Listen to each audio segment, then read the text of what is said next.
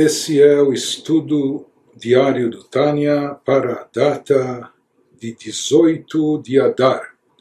Estamos no meio do capítulo 35, quando o Altareb está nos explicando que a Shekhinah paira e repousa sobre a pessoa, baseado naquilo que foi interpretado no Zohar, somente, especificamente, através das mitzvot e boas ações que a pessoa realiza, não através da sua espiritualidade da alma divina, não através dos sentimentos mais elevados e sublimes que ela possa nutrir e cultivar. Não que isso não seja válido, mas não é isso que retém e prende a Shekhinah sobre ele. Não é o seu amor intenso a Deus, não é o seu, o seu temor reverencial, e sim as boas ações. Ele nos explicou por quê, porque em todo o resto seja na, na espiritualidade da pessoa ainda há presente aqui uma identidade própria, a parte, a identidade da a, a, sua identidade, a identidade da sua alma divina, uma identidade espiritual elevadíssima, mas é uma é uma entidade a parte ainda de Deus. Mesma coisa no caso dos sentimentos ou do intelecto da pessoa, mesmo quando totalmente voltado para Deus, mas ainda é o intelecto da pessoa que está eh, pensando, meditando, concebendo as ideias, ainda é o seu coração, os seus sentimentos, emoções que eh, trazem a ele uma atração a Deus, ele deseja a divindade, ele quer. Então aqui ainda existe o ele, o tzadik, o que for e para haver uma integração completa, uma unificação total, isso só é possível quando algo está completamente anulado a Deus. E onde isso se manifesta? Justamente nas mitzvot, porque as mitzvot, os preceitos, as boas ações, são uma expressão pura e genuína da vontade de Deus uma vontade que não foi diluída, nem condensada, nem ocultada, etc., mas que ela é apenas e tão somente a vontade de Deus. O que está em evidência aqui, nesse ato prático, é a vontade, cumprir a vontade de Deus, não a minha vontade, ou que o meu intelecto concebeu, que as minhas emoções determinaram, mas sim, simplesmente colocar em prática, levar a cabo a vontade de Deus. Portanto, esses atos estão completamente anulados diante de Deus e, portanto, eles, exclusivamente eles, é que podem servir de combustível para reter e manter a luz divina, a chama da Shekhinah, da presença divina sobre nós. Agora o Alter vai nos acrescentar explicação sobre isso. Ele vai nos explicar também, elaborar mais esse conceito esse conceito fundamental de que a, o repouso da Shekhinah, não só pairar, mas repousar, se estabelecer, se manter, a Shekhinah se mantém onde? Somente naquilo que está no estado de anulação completa para com ela, diante dela. Somente aquilo que está perfeitamente anulado é que pode ser um recipiente para captar e manter essa revelação da Shekhinah, da presença divina. Então, à primeira vista, aparentemente, a gente pode eh, questionar sobre isso, a gente pode, a gente pode perguntar.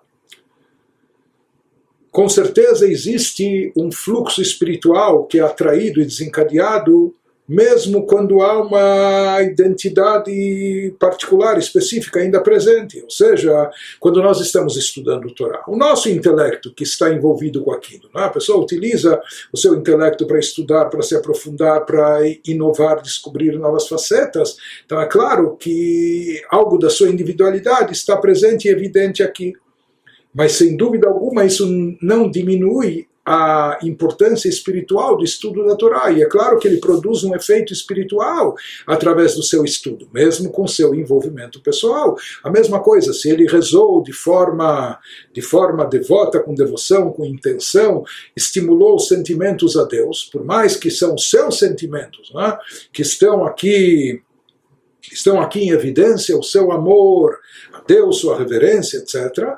Mas é claro que ele também produz um efeito espiritual. Então isso não, não quer dizer, Hasbe Shalom, não significa que a pessoa não fez e não produziu nada. Né?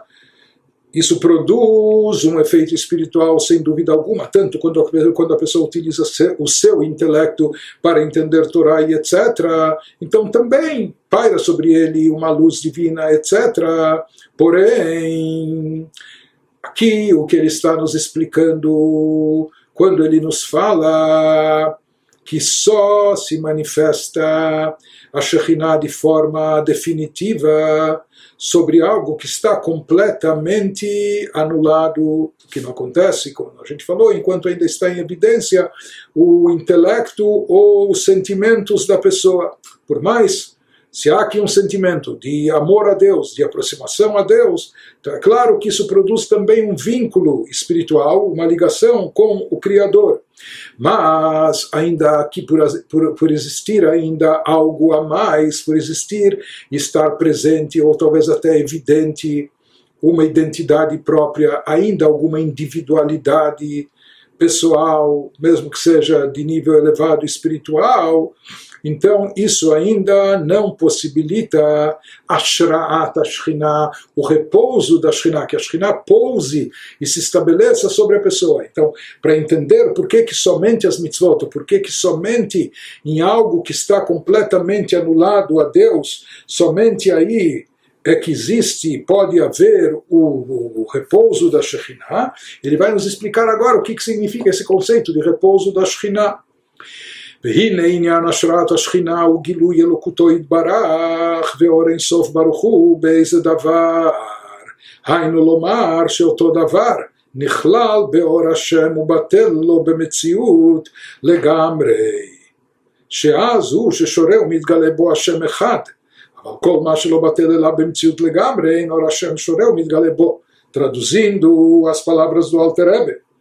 Então, aqui para entender esse conceito muito delicado, nos fala agora, repouso da Shekhinah sobre uma coisa significa não é apenas uma revelação divina, um fluxo de espiritualidade, isso pode haver também de outras formas.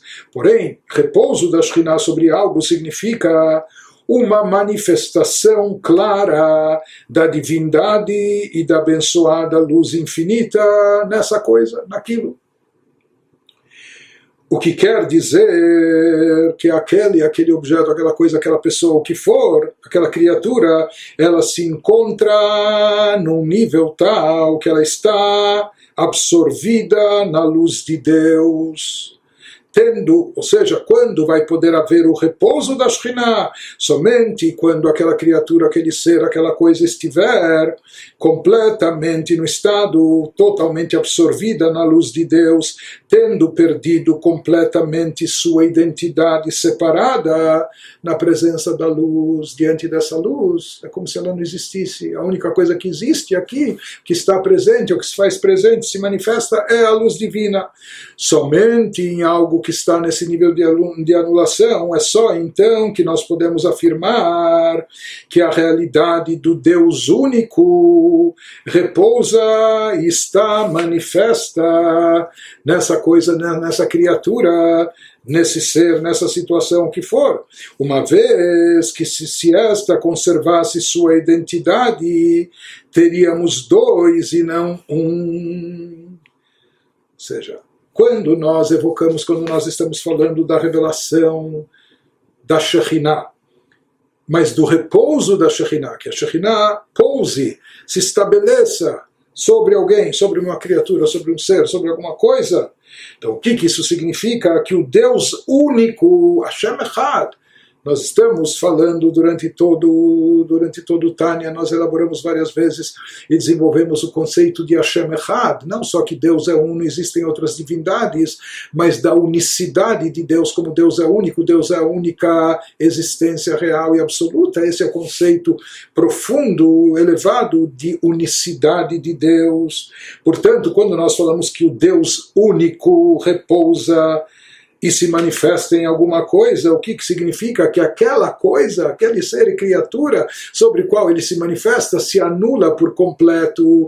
Por isso, lá pode estar manifestado e revelado o Deus único, já que Deus é um e único, numa unicidade completa e total, que não é uma unidade composta, uma unidade simples, uma unicidade perfeita, onde ele se manifesta, onde não há outro. Porque se existe alguma coisa a mais, por mais que essa coisa, sabe o que? Eu vou ser um servo subordinado, eu vou obedecer tudo, eu vou amar, eu vou é, ser fiel, mas eu, eu, ainda existe alguma coisa a mais do que o Deus único aqui. Existe o meu eu, pode ser um eu sublime, elevado, espiritual, divino, é, mas ainda é um eu.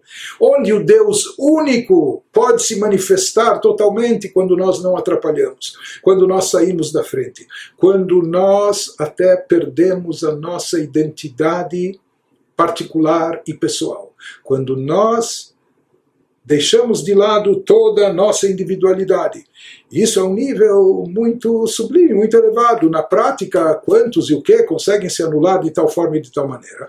Por isso, em outras atividades espirituais e sagradas, que são elevadas, que produzem efeitos espirituais, como nós falamos, estudo da Torá, oração, sentimentos, amor, temor a Deus, etc., mas ainda está presente a individualidade da pessoa, portanto, nós ainda conservamos nossa identidade. Eu amo a Deus, eu reverencio a Deus, eu estudo a sabedoria divina, sou eu. Então aí nós teríamos dois e não um, ainda sou eu e Deus para que a Shekhinah possa repousar sobre alguém, possa pousar e se estabelecer, é necessário uma anulação completa. E como nós falamos, essa anulação completa se manifesta somente nas mitzvot, no cumprimento das boas ações, porque a ação em si independe do intelecto da pessoa, independe do sentimento da pessoa. O que está em evidência no caso das boas ações é que elas são a vontade de Deus e a vontade de Deus de forma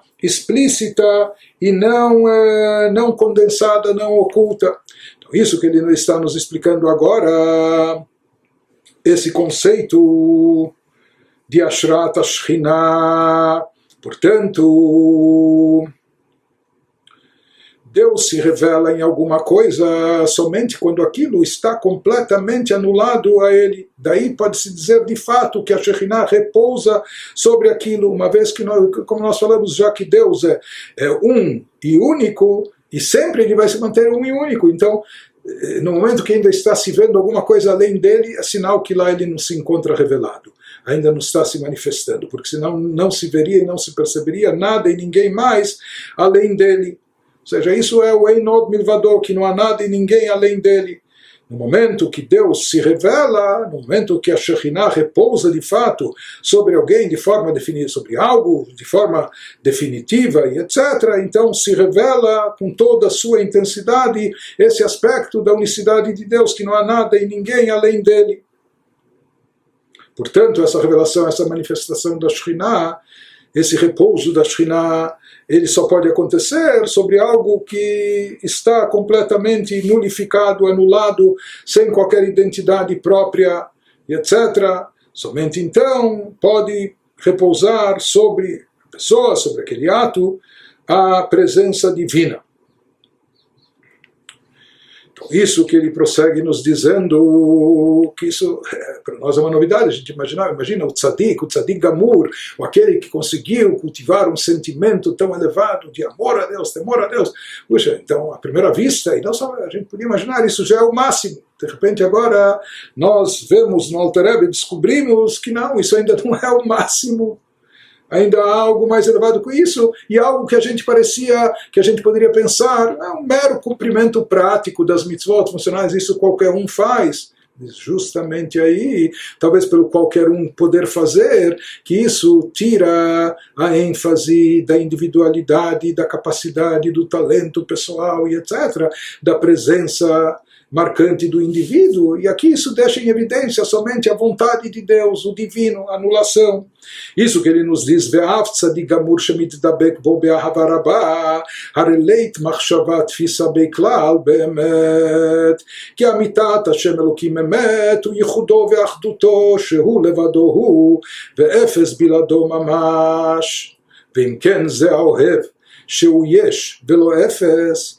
leit machshava de leit fissa beiklal, veinor Hashem, choreu mitgalebo.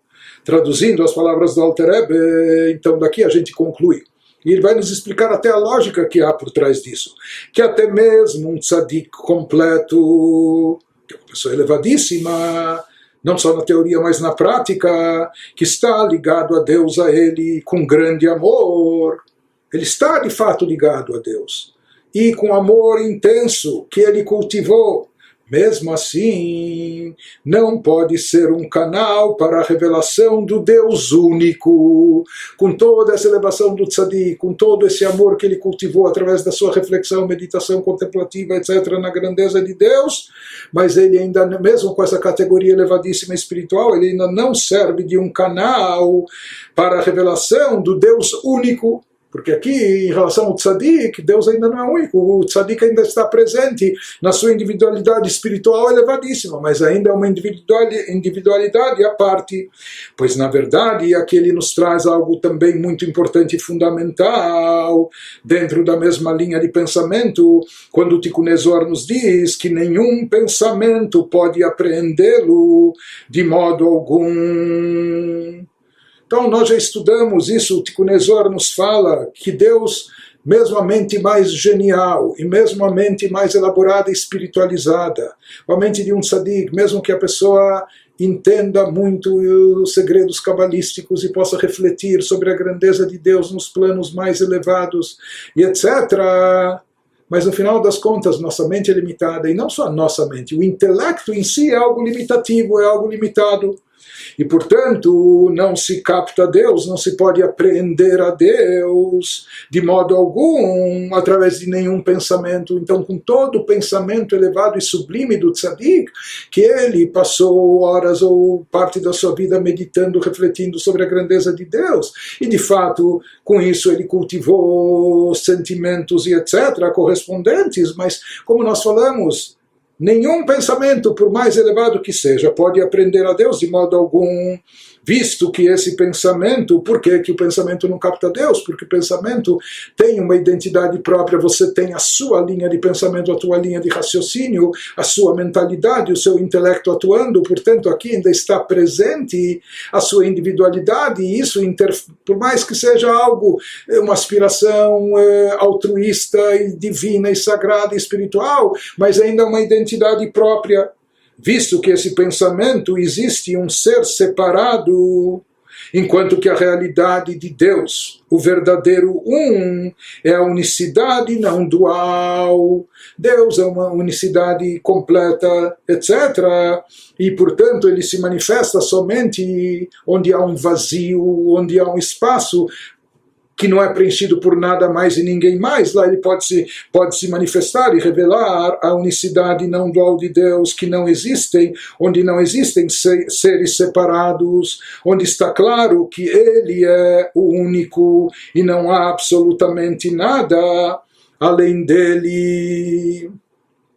Por isso ele nos diz: que mesmo o tzadik, com toda a sua grandeza e etc., mas o próprio pensamento, mesmo que seja um pensamento voltado só para a grandeza de Deus, etc., mas esse pensamento já é considerado algo à parte de Deus. E a revelação da luz divina, luz divina é tão intensa, e ela só, ela só, ela só se manifesta, já que Deus é único, somente onde não há nada mais presente, onde tudo está anulado diante dele, por isso não é através do pensamento, o pensamento ainda marca a presença, é algo à parte, por isso não é através do pensamento que nós captamos a Deus. Não é o pensamento que, através do pensamento, que nós podemos reter e fazer a Shekhinah repousar sobre nós. Então, de que forma nós podemos nos conectar com a divindade e manter e reter a divindade sobre nós? Ela lhe dei que uma mitzvot shehem retzono v'chochmato itbarach mamash blishum hester panim.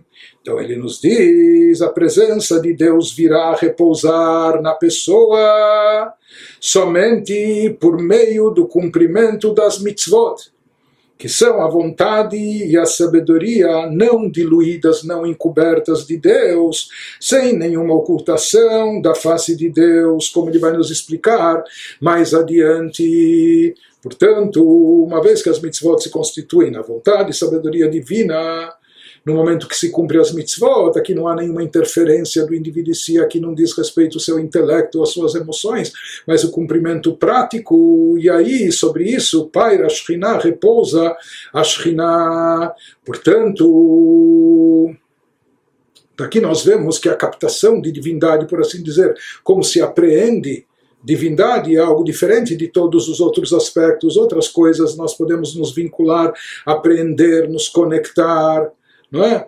através do nosso intelecto, expressando nossas emoções, etc. Mas no caso de divindade, a divindade só é apreendida, só é captada, só é mantida através de anulação. Aqui nós temos um H, um adendo do Alter Rebbe sobre o Tânia, no qual ele traz esse conceito que a Shekhinah repousa somente onde há bitul, onde há anulação. Ele traz os ensinamentos do seu mestre, o Magid Mezrich, como ele diz, Vekasher chamati mimori alav shalom, conforme eu escutei do meu mestre de abençoada memória, que repousa em paz, Perush Vetá. Ele trouxe uma, uma, interpretação, uma explicação e um motivo, Lemash Katuv Betzchaim, sobre aquela citação da Kabbalah nos escritos luriânicos, no, na obra Etz Chaim, Sheor, Em Sof Baruch Eino Mityahed Afilu Beolam Atzilut, onde lá Rab Chaim Vital traz em nome do Arizal que a luz infinita de Deus, ela se faz presente e ela só se unifica mesmo no mundo da Atzilut, no mundo chamado mundo da emanação, que é o mundo onde tudo está perfeitamente integrado com Deus, não existe ainda criatura nesse mundo, ainda é somente uma emanação de Deus, mas lá a luz divina só se unifica significa, só se manifesta ela lideit lapshutot chilá, besfirat chokhmah, se revestindo, se revelando primeiramente no atributo de chokhmah, e ele vai nos explicar por quê. Então ele nos fala, mesmo nesse mundo elevadíssimo de Atzilut, lá também essa unificação que existe com a divindade da Sefirot, dos atributos divinos, isso só ocorre Somente depois que essa luz se revestiu primeiro no atributo de Chokhmah, explicou o Magid Mezrich o motivo para isso, Behainu Mishum Shein Sof Baruchu, הוא אחד האמת שהוא לבדו הוא ואין זולתו וזוהי מדרגת החוכמה וכולי. nos fala uma vez que o Deus, o infinito, seja ilimitado, ele é a unicidade completa, ele é a unicidade verdadeira, que é apenas ele e nada mais e ninguém mais. E se fala que isso está relacionado e associado, assim explicou Magid Mesrich, com o nível de Chokhmah. Por isso, esse revestimento, essa unificação, da divindade com essa sefirot, mesmo no plano mais elevado, ocorre no mundo de Atzilut, ocorre através dessa fusão, dessa união, desse revestimento com a sefirah de Chokhmah. Por quê? Porque Chokhmah, como a gente já explicou outras vezes, está relacionado com Bitul, com anulação. Koachmah. O que, que é? É algo que não está definido, algo que está ainda anulado. Então, justamente por Chokhmah ser um atributo que tem essa característica de anulação completa, por isso ele é o recipiente para captar essa luz divina que depois vai ser, por assim dizer, redistribuída por todas as outras sefirot. Mas, de qualquer maneira, com isso ele quer nos explicar ou reforçar esse conceito de que a luz divina paira onde há anulação e sobre o que há anulação. Na realidade, sem se estender muito sobre isso, que já foge do nosso contexto, mas daqui nós vemos algum, alguns fundamentos dos ensinamentos racídicos ainda do Baal Shem Tov, né? ou seja, aqui ele está de forma embasada nos explicando, até de acordo com a Kabbalah e etc., a importância e preponderância da ação em si e da anulação. Por isso, disso a gente pode extrair várias conclusões, inclusive até perceber, já que Deus não é aprendido e captado, ou que faz repousar a Shekhinah, não é necessariamente o nosso intelecto. Então, às vezes, pode haver um grande erudito, um grande sábio, até da Torá conhecedor. Mas divindade não se retém através do pensamento. Ou pode haver uma pessoa muito elevada, espiritualizada, com muitos sentimentos elevados, mas ainda a sua individualidade. Às vezes, aquele sujeito simplório, que talvez ele não entende tanto e não sente tampouco, quase nada, mas ele faz e ele realiza. Isso é o que o Baal Shem Tov também enfatizava. Nós. O Rebbe fala a importância de cada mitzvah na prática, porque é através da prática, da ação, mais do que tudo, ou justamente naquela pessoa que parece, puxa, mas ele parece uma pessoa oca em termos de espiritualidade, ou vazia, sem tanto conhecimento, sem tanto sentimento, mas justamente essa pessoa, por ser anulada, pode ser que ela retenha e capte o repouso da Shekhinah, da presença divina, sobre si de forma maior e mais intensa, porque onde paira a Shekhinah, onde se revela, se manifesta a presença divina, onde há anulação. Quanto mais anulação, quanto mais a pessoa se esvazia de si próprio, então mais se torna um recipiente para a divindade. E às vezes uma pessoa pode estar repleta de espiritualidade, mas se isso ainda, de alguma forma, não falo se isso lhe traz arrogância e petulância, que então isso é totalmente contrário à revelação divina, mas mesmo de uma forma delicada, se isso ainda implica numa individualidade, mesmo que seja espiritual e elevada, isso ainda se interpõe com a revelação divina, que paira sobre aquilo que está anulado ela.